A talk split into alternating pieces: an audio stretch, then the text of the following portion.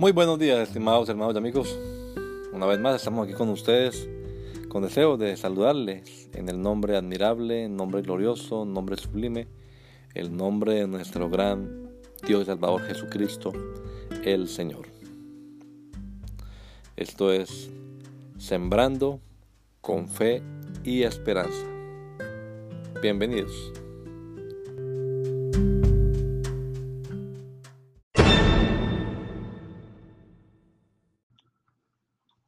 Pero,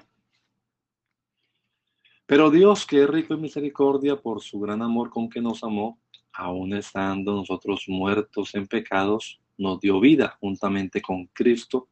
Por gracia sois salvos. Efesios 2, 4 y 5. Las cosas cambian cuando llega Jesús.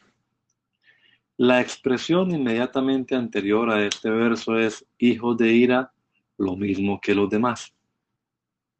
Con ella el apóstol cierra esa primera escena sombría que describe el estado del hombre sin Dios.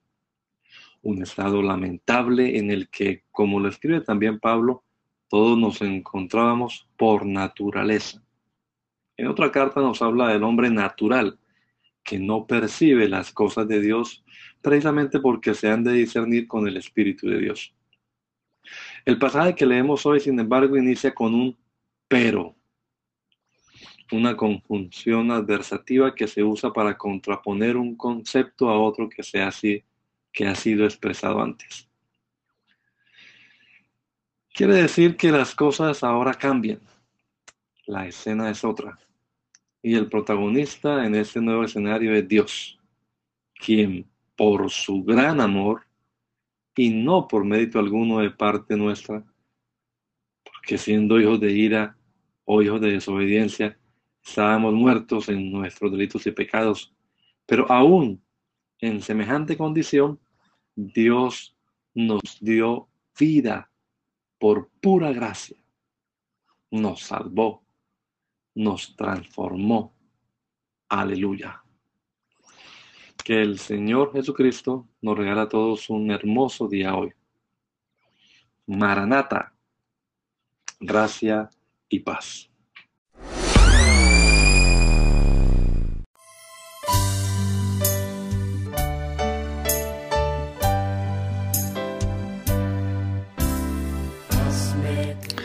La Iglesia Pentecostal Unida Latinoamericana nos estamos reuniendo en la ciudad de Poughkeepsie, New York, en la Main Street, 691 Main Street.